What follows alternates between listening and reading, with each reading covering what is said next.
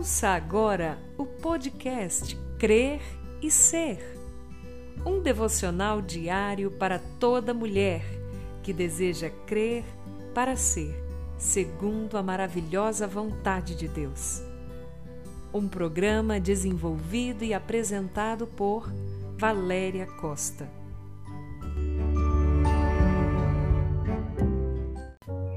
Um bom dia na graça e na paz que vem somente do nosso Senhor e Salvador Jesus Cristo.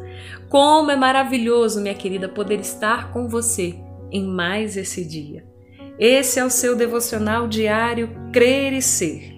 E eu sou Valéria Costa. Então, voltou os olhos para o céu e, com um profundo suspiro, disse-lhe: Efatá, que quer dizer abra-se. Evangelho de Marcos, capítulo 7, versículo 34.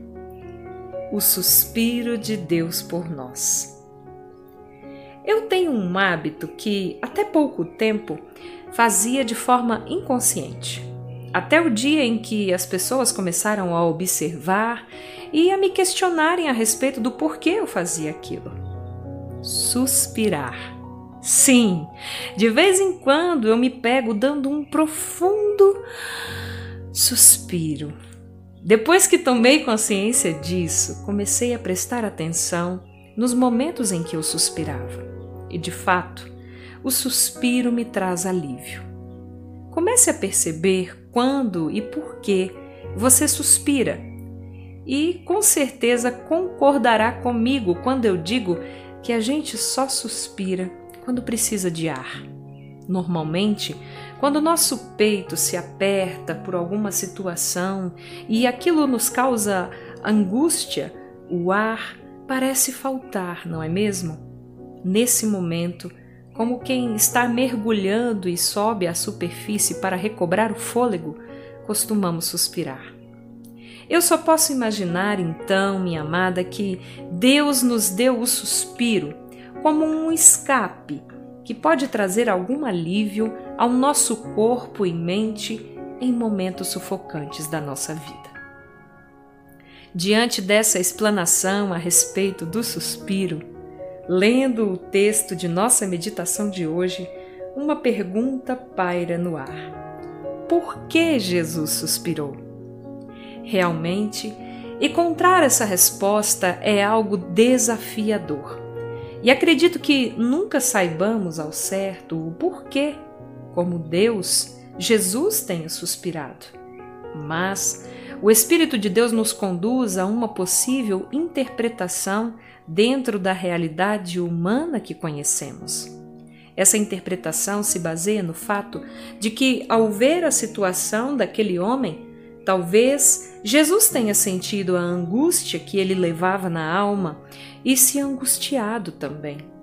Sem dúvidas, a sensibilidade do nosso Senhor gerava nele a compaixão que o movia. Porque a compaixão não é uma sensação que nos fará ficar estáticas. A compaixão genuína sempre nos levará a uma ação, a fim de ajudar o outro da forma como pudermos.